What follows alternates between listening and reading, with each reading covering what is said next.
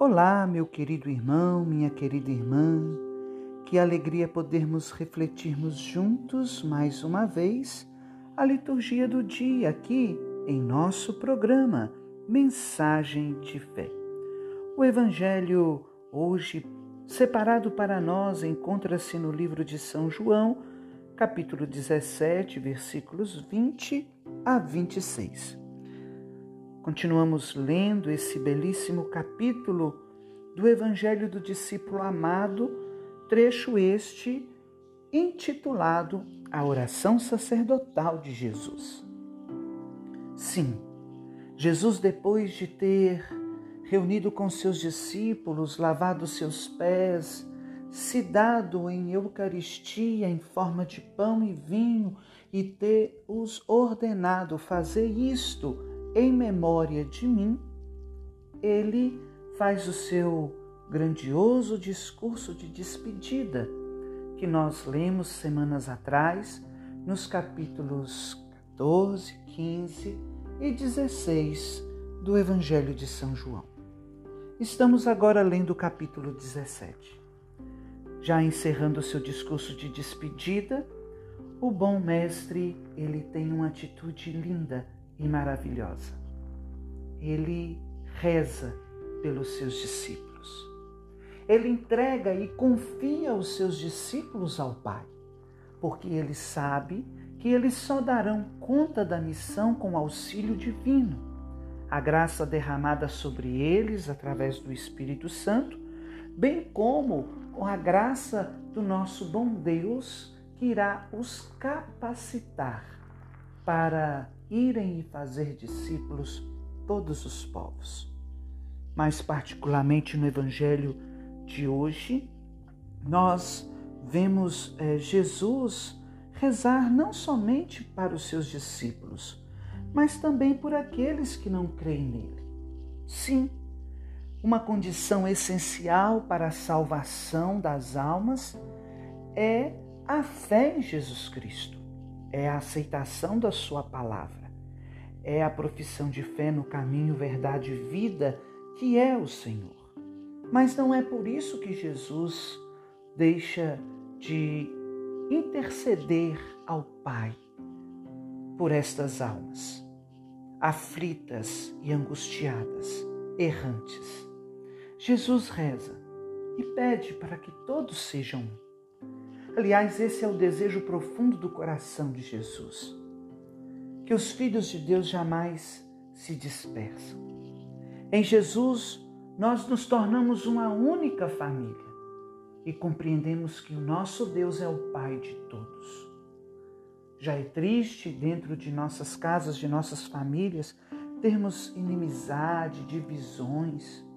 Imagina para a igreja quão doloroso é a divisão, a inimizade, os ciúmes, a rincha entre aqueles que acreditam no amor, na paz, na bondade, na misericórdia.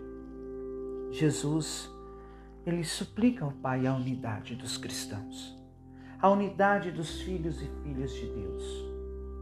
Apesar de alguns não aceitarem e nem acreditarem em Sua palavra, Jesus suplica ao Pai que, mesmo assim, o Pai, em Sua bondade infinita e em Sua misericórdia inesgotável, não deixe de fazer com que os seus povos, seus filhos e filhas dissipados por toda a terra, se unam para o bem comum.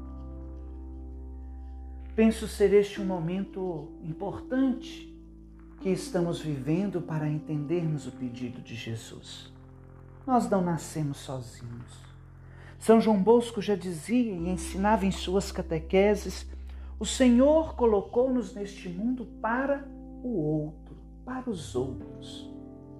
E neste tempo de pandemia, com tantos cuidados higiênicos, tantas normas sanitárias, depois de termos vivido o isolamento social e vemos a consequência de um isolamento mal feito, e às vezes até nos admirarmos com a resistência e ignorância de muitos.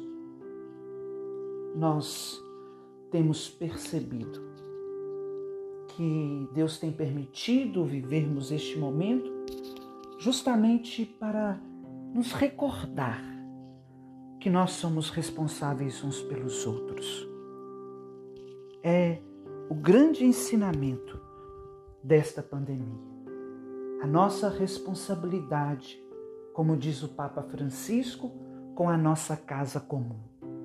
Somos uma única família no mundo criado para nós, pensado e planejado com toda a perfeição e sofisticação. Mas, do mesmo modo que devemos cuidar e zelar da nossa casa, é necessário cuidar e zelar deste mundo. Do mesmo modo que nos preocupamos com as pessoas que moram conosco em nossa casa, também devemos nos preocupar e ocupar com as pessoas que moram neste mundo. Independente de raça, língua, credo, somos todos um só povo. E um simples vírus, invisível a olho nu, é capaz de derrubar nações, reinos. É capaz de fazer os governos mais poderosos se curvarem diante dele.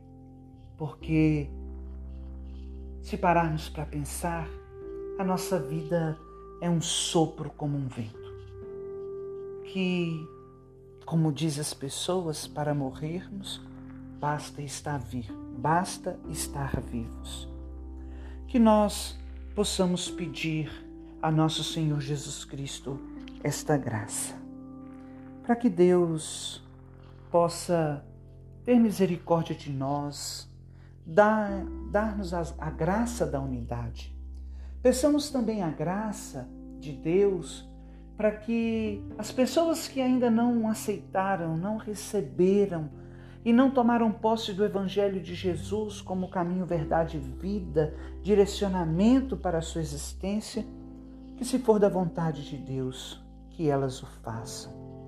Também peçamos a Deus a graça de estarmos com Jesus onde ele estiver, pois é assim que ele pede também ao Pai, no versículo 24 do capítulo 17: Pai, Aqueles que me deste, quero que estejam comigo onde eu estiver, para que eles contemplem a minha glória. Glória que tu me deste porque me amaste antes da fundação do mundo. Que Deus escute as nossas preces, meus irmãos e minhas irmãs, e um dia todos possamos estar gozando de Sua glória. Em nome do Pai, do Filho e do Espírito Santo. Amém. Deus abençoe você.